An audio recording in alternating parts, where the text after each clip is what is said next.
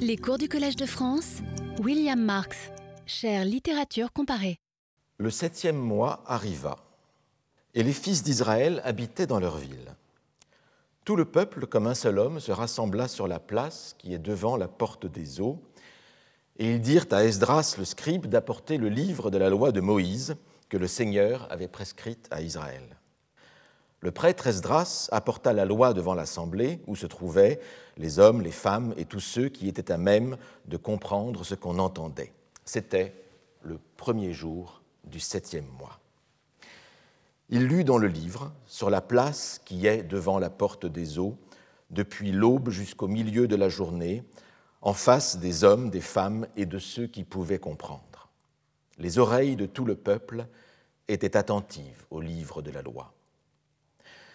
Le scribe Esdras était debout sur une tribune de bois qu'on avait faite pour la circonstance, et à côté de lui se tenaient Matitia, Shema, Anaya, Uriah, Ilkia et Maaseya à sa droite et à sa gauche, Pedaya, Michaël, Malkia, Ashum, Ashbaddana, Zekaria, Meshulam.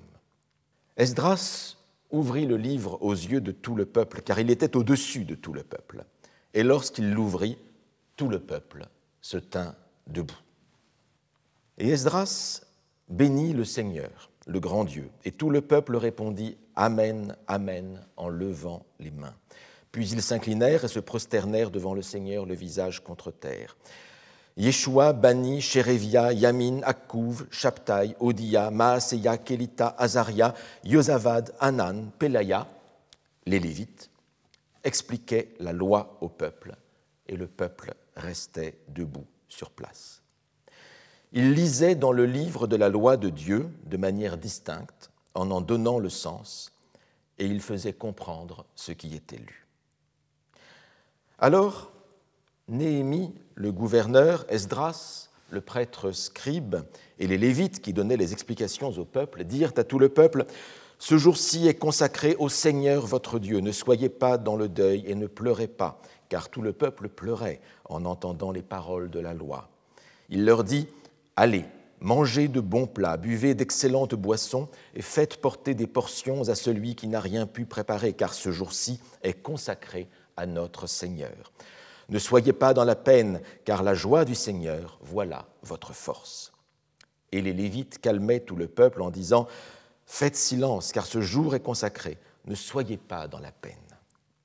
Alors tout le peuple s'en alla pour manger et boire, pour faire porter des portions et pour manifester une grande joie, car ils avaient compris les paroles qu'on leur avait fait connaître.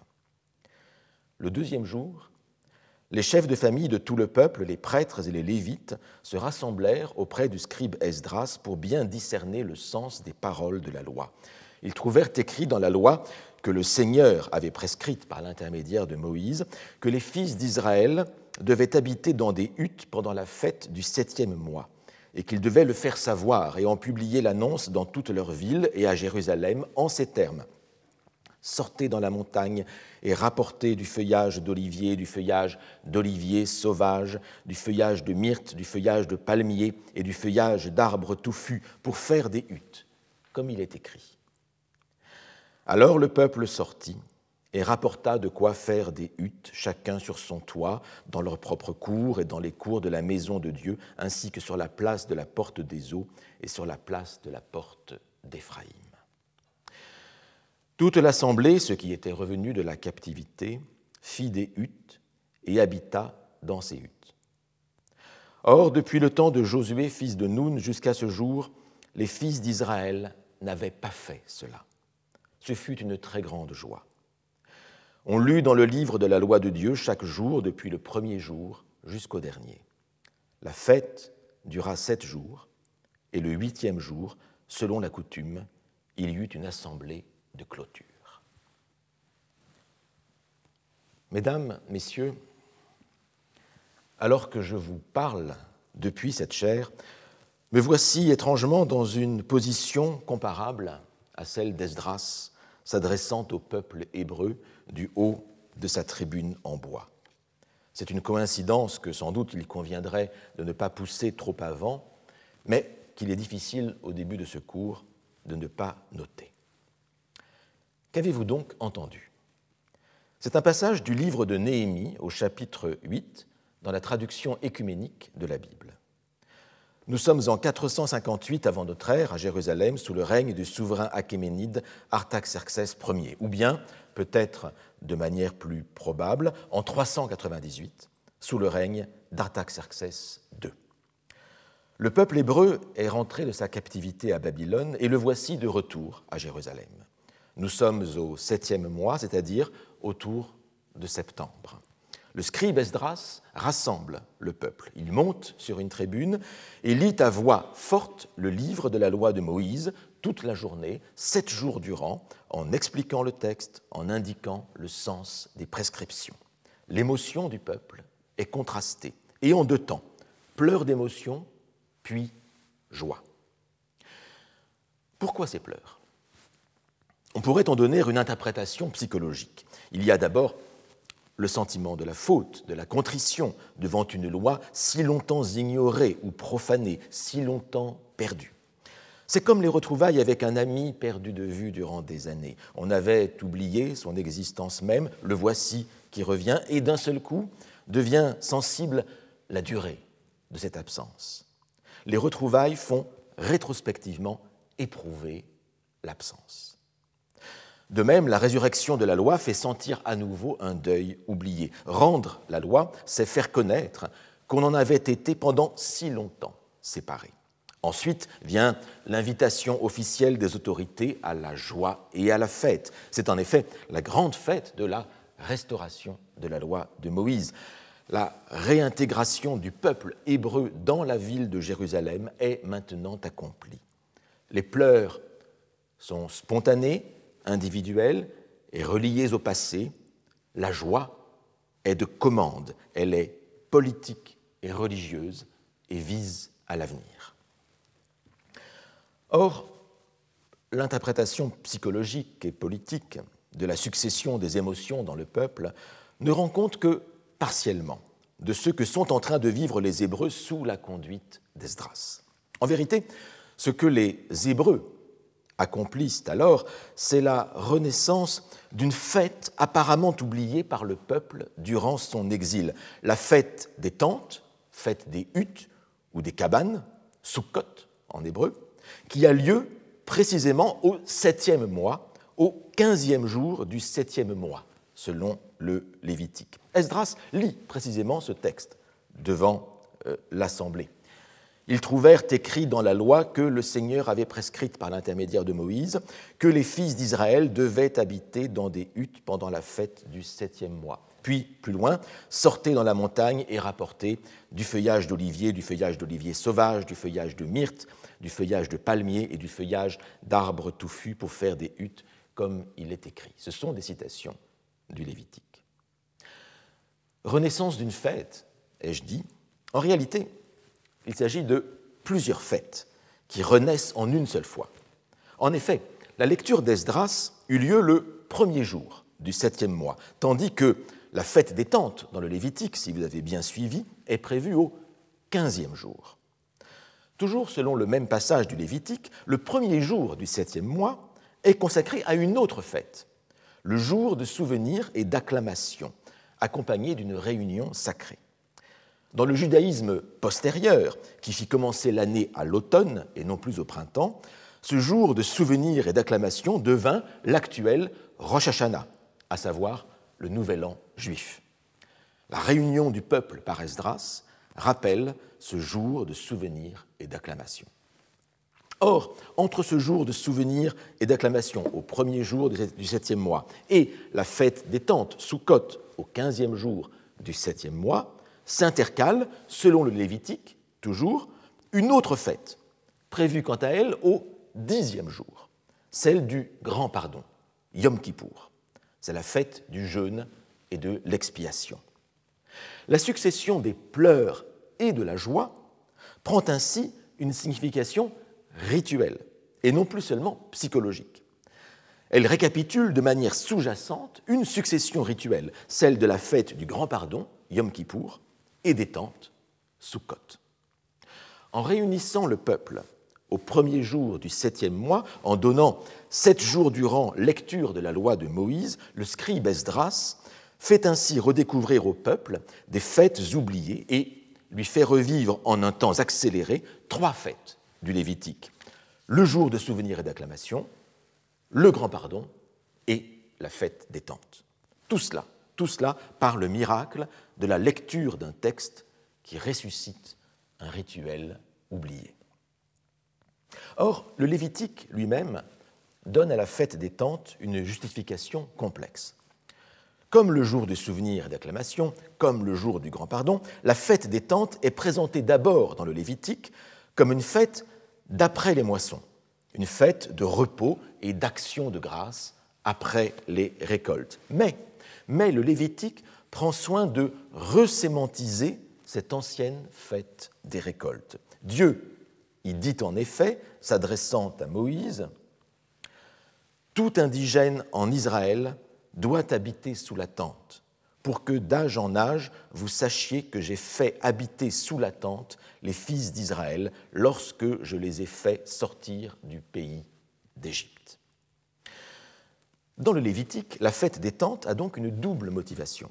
Elle est d'abord une fête des récoltes, mais cette fête des récoltes prend un sens nouveau dans le judaïsme mosaïque, car elle sert à rappeler le temps de l'Exode et celui de la vie dans le désert. Le mécanisme de remotivation du rituel est analogue à ce qui se passa dans le christianisme pour la fête de Noël, c'est-à-dire la fête de la nativité du Christ. On a d'abord dans l'Empire romain une fête de l'après-solstice d'hiver, au moment où les jours commencent à rallonger, la fête de Sol Invictus, le soleil invaincu. Mais cette fête est ensuite christianisée comme fête de la nativité du Christ. Ainsi, la nouvelle religion ne supprime pas l'ancienne fête, suppression qui, par sa violence, risquerait de braquer les populations. Elle conserve la fête païenne en lui conférant une signification nouvelle. C'est le changement dans la continuité. Telle serait ainsi la double motivation de la fête des tentes dans le judaïsme mosaïque d'avant l'exil. Fête des récoltes et commémoration de l'Exode. Arrive à présent le moment d'Esdras. Avec Esdras et après lui, c'est-à-dire dans le judaïsme post-exilique, une troisième signification s'ajoute. La fête des tentes coïncide maintenant avec la redécouverte de la loi mosaïque. Tel est en effet le sens du récit de Néhémie que je vous ai lu. La célébration de la fête fait donc coïncider désormais trois temps différents. Un temps archaïque et immémorial, pré-mosaïque, celui de la fête des récoltes, et deux moments historiques, celui de l'Exode d'une part, et d'autre part, celui du retour d'exil et de la lecture de la loi par Esdras. Une telle collision des temps à l'intérieur d'un même et unique rituel est proprement vertigineuse. Car cette collision des temps est également une collision des temporalités. Il y a d'un côté la temporalité cyclique du rituel et d'un autre côté la temporalité linéaire de l'histoire. Le rituel, en effet, se déroule selon un cycle annuel lié à la succession des saisons. L'histoire, quant à elle, se déroule selon une succession non pas annuelle, mais linéaire. Le génie du judaïsme consiste ainsi à avoir inscrit une histoire par principe linéaire à l'intérieur d'un temps rituel lui-même cyclique. Autrement dit, à avoir transformé une religion pastorale et agricole basée sur les cycles annuels astronomiques en une religion de la mémoire et de l'histoire fondée sur la vie d'un peuple. À avoir donc doté d'une profondeur de champ historique des rituels agraires en principe fondés sur la seule répétition. Tout cela est sans doute fort passionnant. Mais pourquoi donc, vous demandez-vous peut-être, ce texte nous intéresse-t-il dans le cadre d'une réflexion sur les bibliothèques invisibles? Vous l'avez sans doute déjà compris. Ce texte nous intéresse et même nous fascine parce qu'il raconte d'une manière particulièrement précise et forte, quelque chose qui souvent est passé sous silence dans les traditions religieuses, le moment de la canonisation. Je veux dire le moment d'inauguration et d'officialisation d'un canon. Qu'est-ce qu'un canon? Ouvrons ici une parenthèse définitionnelle. Vous vous rappelez peut-être que lors de ma leçon sur la théorie de l'archive, j'avais défini le canon comme une bibliothèque mentale collective. Le moment est venu de proposer une définition plus précise. Canon est un mot d'origine grecque. En grec ancien, canon, canon désigne à l'origine une tige de roseau, puis toute barre ou baguette de bois longue et droite. Par extension, encore, canon en vient tout naturellement à nommer une règle d'ordinaire en bois qui sert à mesurer, comme en usent les maçons et les charpentiers. Enfin, une nouvelle extension sémantique fit ressortir le sens abstrait de règle, de principe, de modèle. Au Ve siècle avant notre ère, le sculpteur Polyclète proposa un canon de son art. Ce mot de canon servait de titre au traité, aujourd'hui perdu, mais il en reste des fragments, au traité que Polyclète avait composé sur les principes de représentation du corps humain. Mais ce mot de canon désignait aussi une sculpture en bronze qui montrait de façon concrète comment ces principes de proportion devaient être appliqués. Cette sculpture, c'était le Doriphore, le porte-lance ou lancier, dont vous voyez ici une copie en marbre. Une statue, je cite, dont toutes les parties seraient entre elles dans une proportion parfaite, et par laquelle Polyclète entreprit de donner un modèle indépassable de représentation du corps humain. La tête, par exemple, entre au total huit fois dans le corps humain, trois fois dans le buste et quatre fois entre le bassin et les pieds. Le philosophe Épicure donna aussi le titre de canon à un traité sur les critères de vérité qui devaient être appliqués aux sensations. Le canon nommait ainsi la règle qui permet de juger de la vérité. Dans la période hellénistique, les grammairiens composèrent pour leurs étudiants des listes d'œuvres à lire, et tout auteur jugé digne d'entrer dans la liste était dit canonikos, canonique, à savoir satisfaisant aux règles et susceptible de servir de modèle. L'Église primitive utilisa le même mot, canonikos, pour désigner les livres des Écritures saintes, conformes aux principes de la foi chrétienne, autrement dit, conformes au canon de la foi. Il se produisit alors un nouveau déplacement de sens. Le terme de canon ne désigna pas seulement le principe qui était appliqué pour autoriser l'inclusion des livres saints, ce principe étant le canon de la foi, mais le terme désigna également la liste, la liste elle-même dressée selon ce principe. Au XVIe siècle, l'Église catholique forgea l'adjectif deutérocanonique, c'est-à-dire relevant du second canon, pour décrire les livres canoniques de l'Ancien Testament qui n'appartenaient pas à la Bible hébraïque traditionnelle, par opposition aux livres dits proto-canoniques, c'est-à-dire relevant du premier canon. Et apparemment, à l'époque moderne, ce ne fut pas avant 1768 que le mot de canon revint dans le champ séculier. Et ce fut par l'intermédiaire du philologue allemand David Runken dans son Histoire critique des orateurs grecs, Historia critica oratorum graecorum, où le canon désigna une liste d'écrits classiques utilisés à des fins d'enseignement. Runken se référait ainsi à la pratique des grammairiens alexandrins tels Aristophane de Byzance et Aristarque de Samothrace. Et depuis ce moment-là, le mot de canon se voit doté de deux significations principales dans les études littéraires. En premier lieu, il nomme les règles à appliquer dans la composition littéraire et dans la critique pour permettre aux écrivains de produire les œuvres d'art les meilleures ou les plus belles, sans préjuger de ce que signifie ici euh, meilleur ou plus beau, et pour donner aux critiques le moyen d'exercer une discrimination entre les œuvres. Et dans un second temps seulement, le canon réfère à un ensemble d'écrits qui satisfont à de telles règles ou bien, selon une acception d'ordre plus pédagogique, qui peuvent être utilisés pour enseigner ces règles. Et cette seconde signification, c'est-à-dire un ensemble d'écrits répondant à certaines règles, développe un certain nombre de variations secondaires.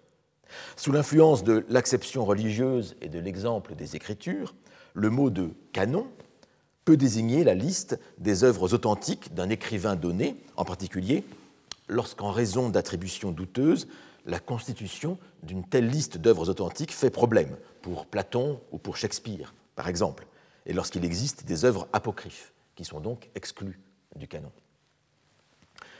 De façon plus générale, le canon peut référer à toute liste d'œuvres destinées à la lecture ou à l'étude en raison de leur qualité, de leur valeur ou de leur représentativité. Cette signification du canon comme liste ou sélection d'œuvres domine incontestablement l'usage des deux derniers siècles, et elle a pris le pas sur le premier sens du mot, à savoir les règles ou les principes d'écriture qui doivent prévaloir. C'est dans ce sens de liste ou de sélection d'œuvres que j'utilise ici le mot de canon, même si, évidemment, la question des règles ou des principes utilisés pour constituer de telles listes est absolument fondamentale pour la compréhension du problème du canon, de ses tenants et aboutissants. Et de façon plus générale, on peut considérer que la notion de liste est constitutive de celle de canon. Le canon de Polyclète énumère un certain nombre de règles à respecter pour obtenir une bonne représentation du corps humain. Le canon d'un rituel donné, qu'il s'agisse de l'intronisation d'un pharaon dans l'Égypte ancienne ou bien de la messe catholique romaine, le canon d'un rituel énumère les éléments fixes du rituel qu'il importe de ne pas omettre pour que le rituel soit, soit valide et efficace. Ainsi, dans ce qu'on nomme le canon romain de la messe, ainsi la prière de consécration des offrandes. Un canon est donc un ensemble de principes ou de textes de référence pour un usage donné de type religieux, artistique, littéraire ou culturel au sens large. Telle serait la définition la plus compréhensive qu'il serait possible de donner de la notion. Cette définition donnée Revenons à présent au livre de Néhémie et au chapitre 8 que je vous ai lu tantôt, présentant le prêtre scribe Esdras, lisant au peuple hébreu rassemblé les éléments de la loi mosaïque qui serviront désormais de principe de vie pour ce peuple. Nous comprenons bien que la scène à laquelle il nous est donné d'assister par l'intermédiaire de ce texte est une scène de canonisation au sens propre c'est-à-dire d'institution d'un canon dans le double sens religieux et textuel du terme. D'une part, en effet, des règles de vie en conformité avec les commandements divins sont données. Il s'agit donc bien d'un canon rituel. D'autre part, les textes dans lesquels ces règles sont inscrites sont proclamés officiellement le livre de la loi de Moïse que le Seigneur avait prescrite à Israël, hein, c'est la citation, et ce livre-là est apporté en grande pompe à Esdras. Esdras ouvre le livre aux yeux de tout le peuple, car il était au-dessus de tout le peuple, de façon qu'on voit bien qu'il lit dans ce livre et qu'il ne tire pas les paroles de son propre fond. Et c'est la différence entre Esdras et moi, qui fait cours euh, ici même. Et lorsqu'Esdras ouvre le livre, tout le peuple se tient debout. Puis a lieu la lecture dans le livre de manière distincte. Tous les signes de visibilité du livre sont donnés, de sorte qu'il y a coïncidence entre un ensemble de règles d'une part et d'autre part le livre qui contient ces règles. Le livre ouvert garantit l'autorité de la règle. C'est un livre dont Esdras institue l'autorité. Or, de quel livre s'agit-il?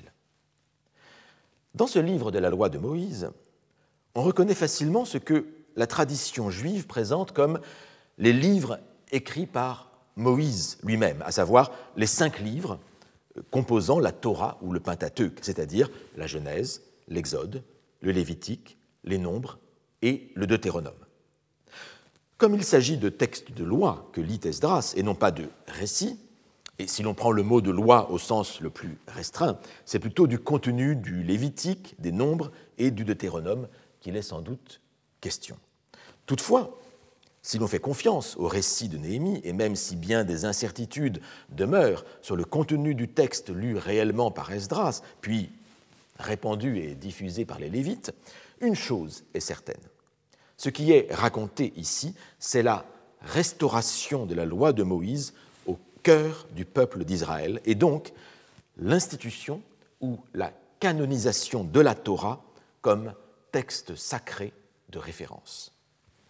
À bien des égards, on assiste ici aux prémices de ce que deviendra le judaïsme après la destruction définitive du temple de Jérusalem en 70 de notre ère, ce que le judaïsme deviendra avec la diaspora, et ce qu'il est encore aujourd'hui, un judaïsme synagogal fondé sur la lecture et l'étude des textes de la loi. Le protocole de lecture de la loi instauré par Esdras prépare en quelque sorte le nouveau judaïsme post-sacrificiel, postérieur au judaïsme fondé sur les sacrifices du temple. Et c'est paradoxal. C'est paradoxal puisque la Bible attribue aussi à Esdras la reconstruction du temple, la, construction donc du second temple qui avait été détruit par les Babyloniens. Esdras se présente ainsi comme le refondateur total, le refondateur du temple et de la loi. Le texte de Néhémie que je vous ai lu est donc absolument fondamental dans le corpus biblique, car il donne la clé de toute la Bible. Il indique en quelque sorte comment la loi de Moïse a été réinstituée. Et ainsi, on pourrait comprendre que ce texte du livre de Néhémie précède les livres du Pentateuque, puisque le Pentateuque, tel que nous le connaissons, n'est présenté, présenté que comme la reconstitution donnée par Esdras d'un livre oublié, sinon même d'un livre perdu. Et la tradition ira même encore plus loin. Dans une tradition juive postérieure aux écrits canoniques, le scribe Esdras prendra les traits d'un prophète, un prophète sujet à des visions apocalyptiques et capable, sous l'inspiration divine, de reconstituer le texte des Écritures qui avait brûlé en le dictant à cinq secrétaires 40 jours durant. Esdras est donc présenté comme l'auteur en méta-énonciation et bien sûr sous inspiration divine du livre de la Torah. On pourrait définir la Torah non pas comme la loi dictée par Dieu à Moïse, mais comme le texte proclamé par Esdras à la porte des eaux à Jérusalem en 458 ou 398 avant notre ère. En tout état de cause, cette proclamation par Esdras de la loi de Moïse constitue un moment fondateur de l'histoire juive. Et la fête de Sukkot, ou fête des tentes, célèbre ce don de la loi divine. Le Deutéro-Zacharie, à savoir comme on l'appelle chez les exégètes la seconde partie du livre de Zacharie, écrite sans doute vers 300 avant notre ère, le Deutéro-Zacharie fait de cette fête des tentes, dans une vision messianique, il en fait la fête où tous les peuples de la terre se rassembleront pour se prosterner devant le roi, le seigneur de l'univers. C'est donc une fête du triomphe de la loi, et à proprement parler, une fête de la canonisation des textes sacrés. L'islam, l'islam possède également une fête de l'apparition du texte sacré. Il s'agit de l'Aylat al-Qadr, Laylat al-Qadr, la nuit du destin, fêtée pendant le ramadan, nuit où le Coran est descendu et s'est révélé au prophète. Judaïsme et islam possèdent donc tous les deux une fête du canon, si l'on peut dire. Mais qu'en est-il Qu'en est-il pour l'autre religion du livre, comme on dit, le christianisme? En vérité, on ne trouve pas dans le christianisme d'équivalent exact de cette fête de la remise des livres sacrés, car dans le christianisme, les livres sacrés n'ont pas le même statut que dans le judaïsme ou l'islam. Mais regardons dans le détail. Dans l'évangile de Jean, au chapitre 7, Jésus, Jésus fête Sukkot, la fête des tentes, en annonçant la venue de l'Esprit. Le dernier jour de la fête, qui est aussi le plus solennel, Jésus, debout, se mit à proclamer Si quelqu'un a soif, qu'il vienne à moi et que boive celui qui croit en moi. Comme l'a dit l'Écriture, de son sein couleront des fleuves d'eau vive. Il désignait ainsi l'Esprit que devaient recevoir ceux qui croiraient en lui. En effet, il n'y avait pas encore l'Esprit parce que Jésus n'avait pas encore été glorifié. Ce passage de l'évangile de Jean laisse entendre que le plus proche équivalent de la fête des tentes dans le christianisme, c'est la fête de la venue de l'Esprit après la glorification du Christ, après sa mort. Or, cette fête, cette fête de la venue de l'Esprit n'est autre que la Pentecôte, 50 jours après Pâques. Historiquement et littéralement, la Pentecôte n'est donc pas la reprise de Sukkot, mais, euh, mais, celle de la fête dite des semaines, 50 jours après Pâques, Shavuot en hébreu, qui a lieu au printemps. Toutefois, les similitudes entre le récit de la Pentecôte dans les actes des apôtres et le récit de Néhémie sont assez troublantes. Voici ce texte des actes. Quand le jour de la Pentecôte arriva, ils, c'est-à-dire les apôtres, se trouvaient réunis tous ensemble. Tout à coup, il y eut un bruit qui venait du ciel, comme le souffle d'un violent coup de vent. La maison où ils se tenaient en fut toute remplie. Alors leur apparurent comme des langues de feu qui se partageaient, et il s'en posa sur chacun d'eux. Ils furent tous remplis d'Esprit Saint, et se mirent à parler d'autres langues, comme l'Esprit leur donnait de s'exprimer. Or, à Jérusalem, résidaient des Juifs pieux venus de toutes les nations qui sont sous le ciel. À la rumeur qui se répandait, la foule se rassembla et se trouvait en plein désarroi, car chacun les entendait parler sa propre langue. Déconcertés, émerveillés, ils disaient Tous ces gens qui parlent ne sont-ils pas des Galiléens? Comment se fait-il que chacun de nous les entende dans sa langue maternelle? Partent Mèdes et Élamites, habitants de la Mésopotamie, de la Judée et de la Cappadoce, du Pont et de l'Asie, de la Phrygie et de la Pamphylie, de l'Égypte et de la Libye cyrénaïque, ceux de Rome en résidence ici, tous, tant juifs que prosélytes, crétois et arabes, nous les entendons annoncer dans nos langues les merveilles de Dieu. Sukkot et la Pentecôte présentent des configurations similaires.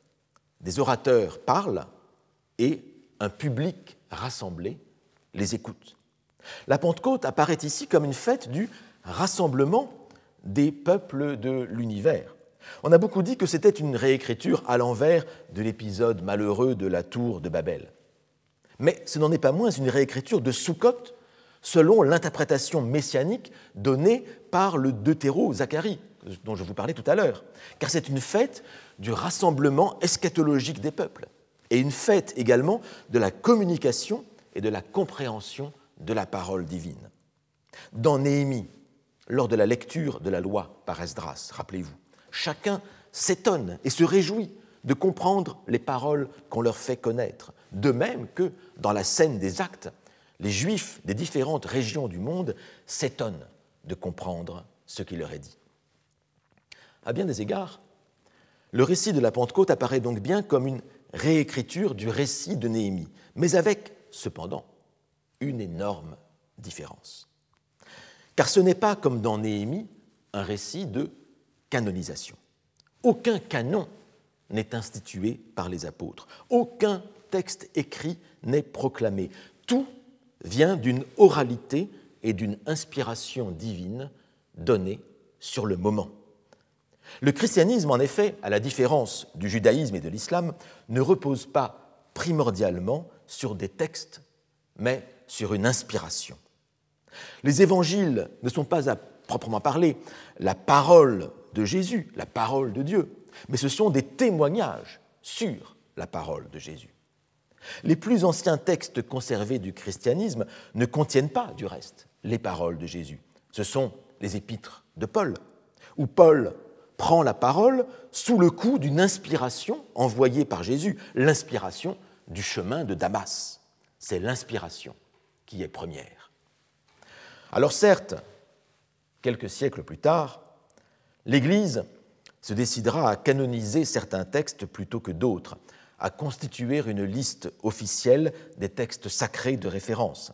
Et le prêtre qui, lors de la messe, lève le livre de l'Évangile, le fait acclamer et lit publiquement ce qui y est écrit, ce prêtre refait les gestes d'Esdras à la porte des eaux ou ceux des officiants à la synagogue. Et pourtant, et pourtant, les chrétiens ont un rapport au texte sacré bien différent des juifs et des musulmans.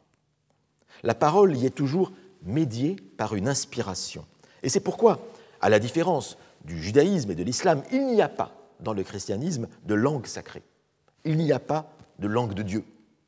Si ni l'hébreu, ni l'hébreu, ni le grec, ni le latin ne sont dans le christianisme des langues sacrées, alors même que les évangiles et le Nouveau Testament nous ont été transmis, sinon même directement écrits en grec.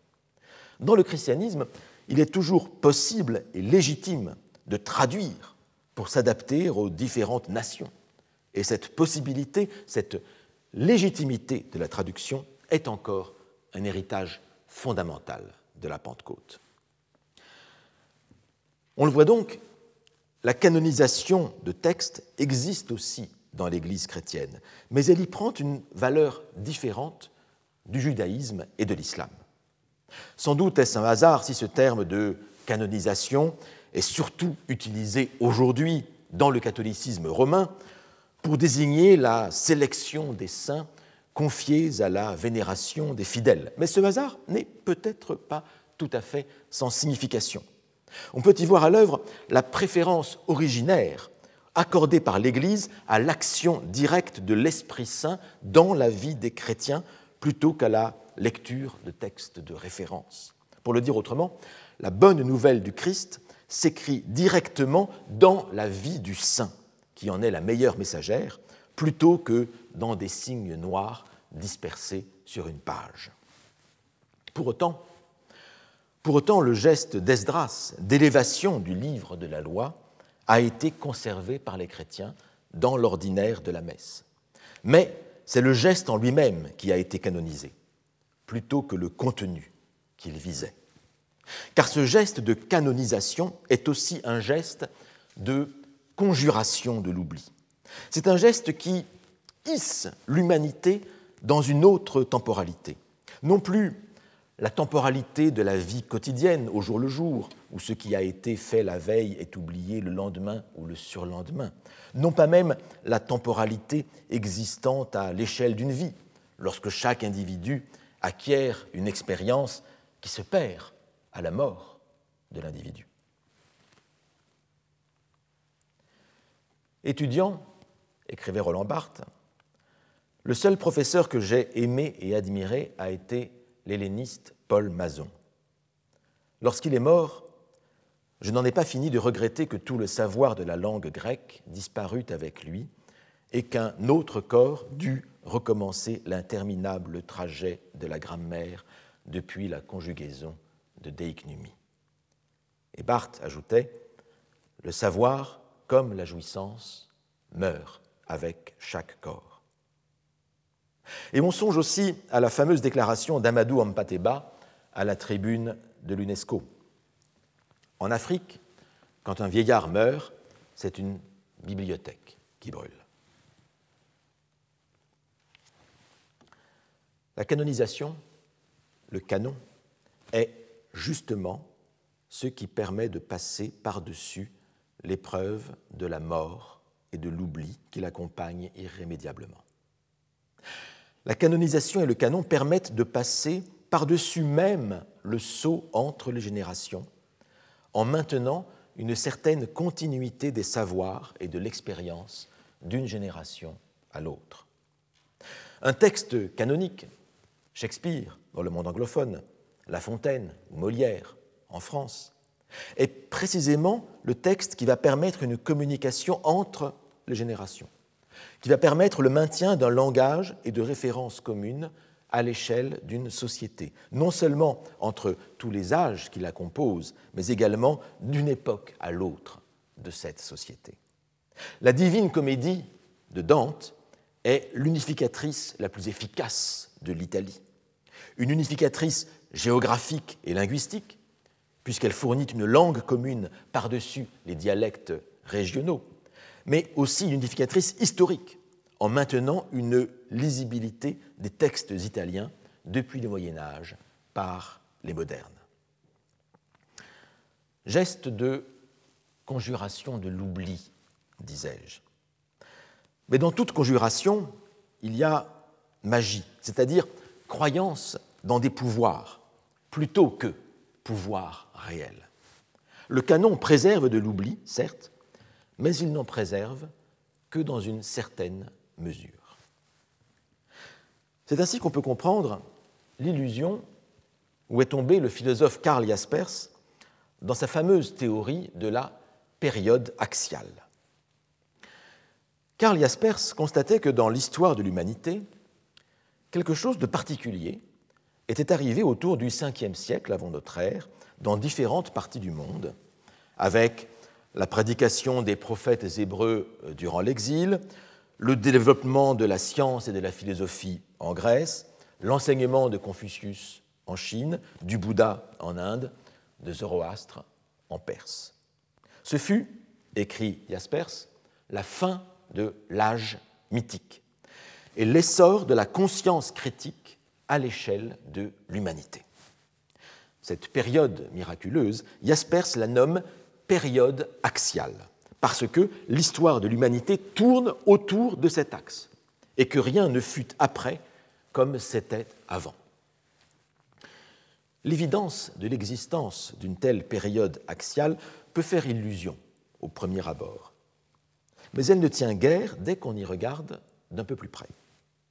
L'historien Anthony Black a beau jeu d'en démonter le mécanisme. D'abord, la période définie par Jaspers n'est pas si précise. Elle va du 8e au 3e siècle avant notre ère, ce qui fait tout de même six siècles d'extension. Ensuite, il n'est pas certain que tous ces événements dits axiaux partagent tant de conceptions communes au niveau social, politique, euh, religieux, dans leur rapport à la tradition, etc. Et par ailleurs, la définition de la période axiale semble oublier des événements intellectuels et spirituels considérables qui se produisirent plusieurs siècles auparavant, en Égypte, en Mésopotamie, et même en Iran, puisque l'existence de Zoroastre semble en fait remonter au deuxième millénaire plutôt qu'au cinquième siècle. Enfin, focaliser l'attention sur ces quelques moments, c'est faire trop bon marché d'événements d'une importance intellectuelle et spirituelle au moins aussi considérable qui eurent lieu plus tard, beaucoup plus tard. Hein.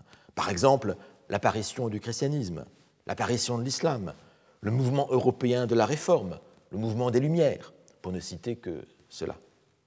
Bref, l'existence d'une période axiale parfaitement délimitée risque fort de n'être qu'une construction arbitraire de l'esprit.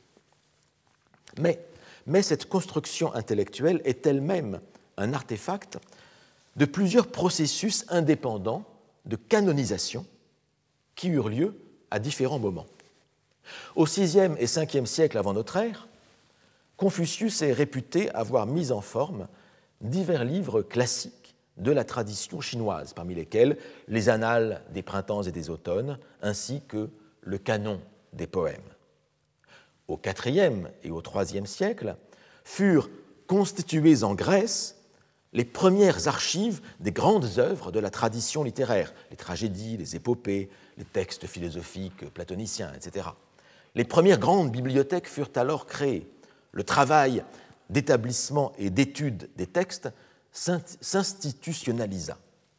Et en Judée, comme on vient de le voir, au début du IVe siècle, Esdras canonisa les grands textes de la loi juive. Ainsi, ce que Karl Jaspers décrit comme une période axiale de la pensée pourrait être défini de manière plus précise comme des moments hétéroclites de création de canons divers dont nous sommes encore aujourd'hui tributaires, puisqu'ils nous ont été au moins partiellement transmis. Une simple erreur de perspective nous fait prendre cette période, aux limites du reste fort large et floue, nous fait prendre cette période pour un moment originaire de la pensée humaine. Mais en vérité, c'est juste que nous sommes privés de ce qui précédait, ce qui précédait et qui a été oublié, faute d'une fixation des textes, faute d'une canonisation et d'une mémoire culturelle, pour reprendre la formule de l'égyptologue Jan Assmann. Si nous sommes éblouis, si nous sommes éblouis d'apercevoir de grandes œuvres sous la lumière du réverbère de la canonisation et de la mémoire culturelle, c'est parce que, au-delà du cône de lumière, dans les ténèbres de l'oubli, il nous est presque impossible de trouver quoi que ce soit. Par principe, ce qui n'a pas été transmis est perdu. Et faute d'avoir accès à ce qui n'a pas été transmis, nous ne pouvons pas en juger. En particulier, nous ne pouvons pas savoir si ce qui n'a pas été transmis ne l'a pas été parce qu'il n'en valait pas la peine, ou plus simplement, et sans doute plus probablement, parce que les processus de canonisation n'ont pas été enclenchés et que des chaînes de transmission ont été rompues. Car dès que se casse la chaîne de la mémoire culturelle, des fossés se creusent. L'oubli fait son œuvre et des pans entiers de l'activité et de la pensée humaine sombrent dans les ténèbres pour n'en plus jamais sortir. Ainsi, ainsi y a-t-il toujours dans toute tradition le nom d'un premier lettré conservé, Confucius ou Esdras, par exemple. Cela ne signifie pas qu'il soit réellement le premier dans l'histoire, mais seulement qu'il est le premier conservé. Il y a même des chances pour que le premier lettré dont on retient le nom appartienne en réalité à un temps plus reculé que celui des lettrés qui ont conservé son nom et l'ont transmis jusqu'à nous. Autrement dit, la mémoire culturelle, la transmission des canons est probablement postérieure au premier lettré dont on a conservé le nom. Mais on érige rétrospectivement ce premier lettré quasiment mythique en garant de l'antiquité de la tradition. Et voilà peut-être ce qui s'est passé avec Confucius et avec Esdras. Et je parle ici sous le contrôle de mes collègues Han Sheng et Thomas Römer. Confucius et Esdras ne sont peut-être, ou même probablement, que des noms posés rétrospectivement sur une tradition qui leur est postérieure, mais une tradition qu'on anoblit et qu'on allonge artificiellement en la plaçant sous l'autorité de ces lettrés légendaires. Ainsi, la scène de lecture du livre de la loi de Moïse par Esdras à la porte des eaux à Jérusalem, en 458 ou 398 avant notre ère, telle que la rapporte le livre de Néhémie, et telle que je vous l'ai lue au début de cette séance. Ainsi, cette scène de lecture solennelle et d'institution d'un canon de la loi juive n'a-t-elle peut-être jamais eu lieu?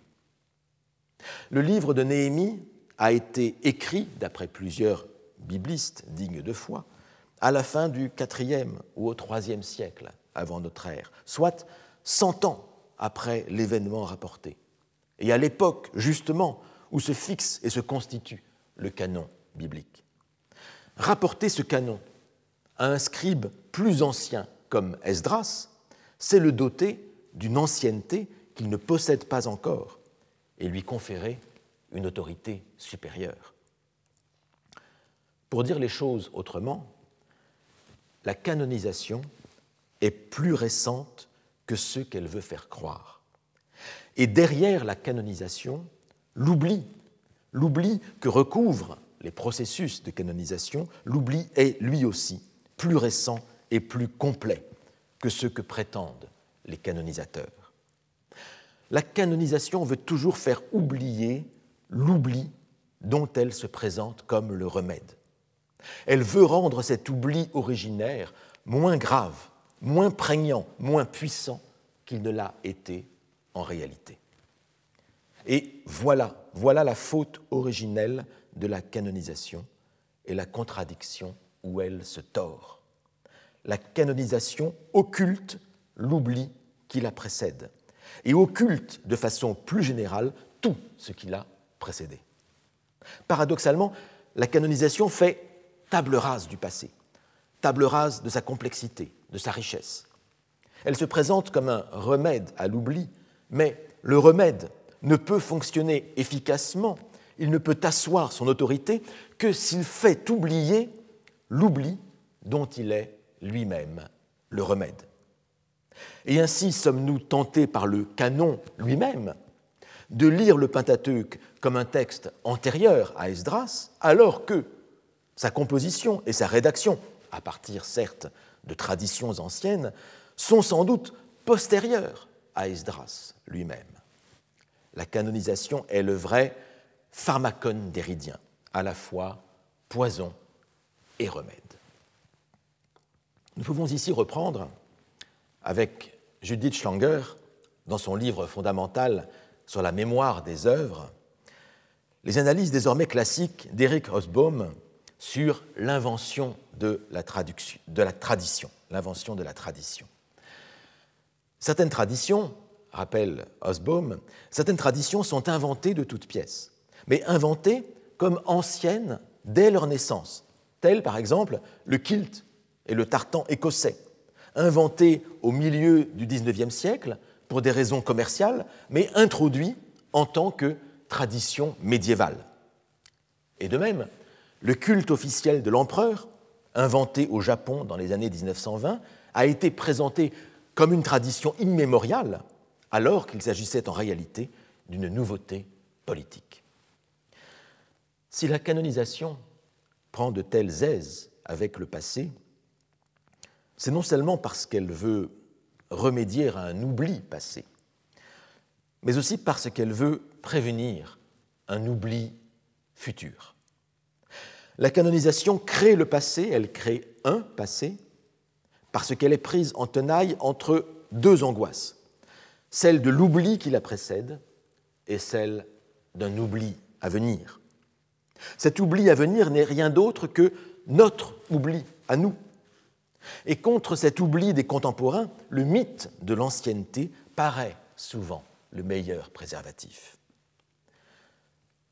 De cette angoisse de l'oubli, l'écrivain Pascal Quignard est aujourd'hui l'un des interprètes les plus désespérés. Dans le 53e des petits traités, il soumet à la critique l'idée faussement rassurante de l'existence d'un tribunal du temps, un tribunal du temps qui sélectionnerait par principe le meilleur de ce qui a été écrit. Je cite Quignard. À quoi attribuer la sélection des œuvres comme la damnation ou l'élection des bons et des mauvais? Aux dieux anéantis? Au jugement des fonctionnaires de l'enseignement? Au manuel scolaire? À la vénalité des journalistes? À la barbarie des rois? Aux temps insensibles et aveugles? Mais le temps n'est pas un estomac. Le temps ne trie rien, ne transforme rien, ne retient rien, ne distille ni n'excrète ce sont quelques hommes qui passent, qui sortent des livres ou les rangent sur les rayons, qui publient, qui pilonnent. Trois professeurs de grammaire alexandrins ont compilé certaines tragédies grecques. On se satisfait de ce qu'on a. On ne tremble pas assez à l'idée de ce qu'on n'a pas. Le sentiment de la perte est immense, et d'autant plus puissant que ce qui a été perdu fait par principe plus rêvé, plus rêvé que ce qui a été conservé. Je cite encore ici Quignard. Il existe des livres sublimes qui n'ont jamais été lus et qui ne le seront jamais. La plus grande part des livres qui ont plus de trois millénaires ont encore à être déchiffrés. Des livres qui étaient médiocres ont connu et n'ont pas cessé de connaître de nouvelles et fréquentes assiduités. Plus ils étaient portés à plaire au souvenir du désir des êtres que nous avions enviés, plus ils étaient nimbés de ce désir, et moins ils nous étaient dédiés. Aussi, à force de lire dans le regard de ceux que nous aimions ce qu'il nous fallait lire, les livres tombent des mains. Fin de citation. La succession des générations, au lieu de sélectionner le meilleur, écrète le meilleur. Elle élimine le plus original et conserve, au terme du processus, par un nivellement progressif des qualités, conserve ce qui n'est en réalité que le plus médiocre. Pascal Quignard met ainsi en pièces le mythe classique de la sélection naturelle des œuvres, de leur sélection esthétique, dont se moquait déjà le poète latin Horace.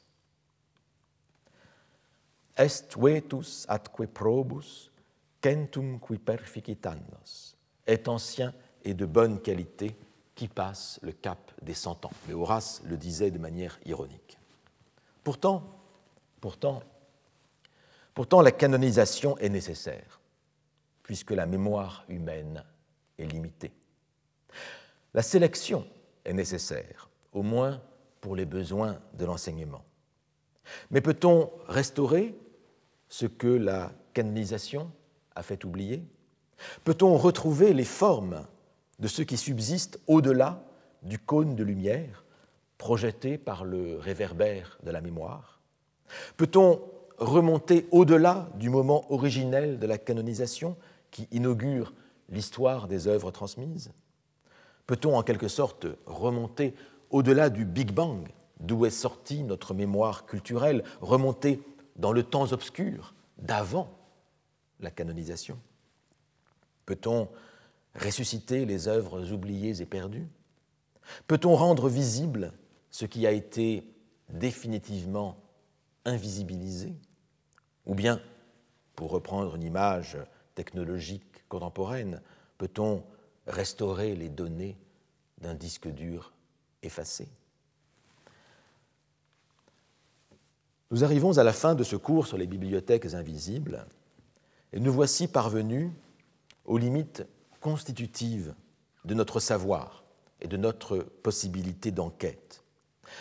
Et l'angoisse de l'oubli qui taraude Pascal Quignard nous pointe aussi. Mais nous voudrions lui apporter une réponse moins lyrique, une réponse plus rationnelle, plus philologique, plus scientifique. À la question, semble-t-il, insoluble de l'effacement du passé, il existe en effet une réponse. Et une réponse plus positive qu'on ne pourrait le croire. Je suis désolé de vous abandonner aujourd'hui au bord de ce gouffre, mais je ne voudrais pas vous quitter cette année sans vous laisser, sans vous laisser cette lueur d'espoir. Oui, oui, on peut, on peut peut-être, dans de certaines conditions, restaurer les contours de ce qui a été totalement oublié et perdu. Oui, on peut faire réapparaître la silhouette des disparus de la bibliothèque, réapparaître les trous invisibles que la bibliothèque contient. Comment?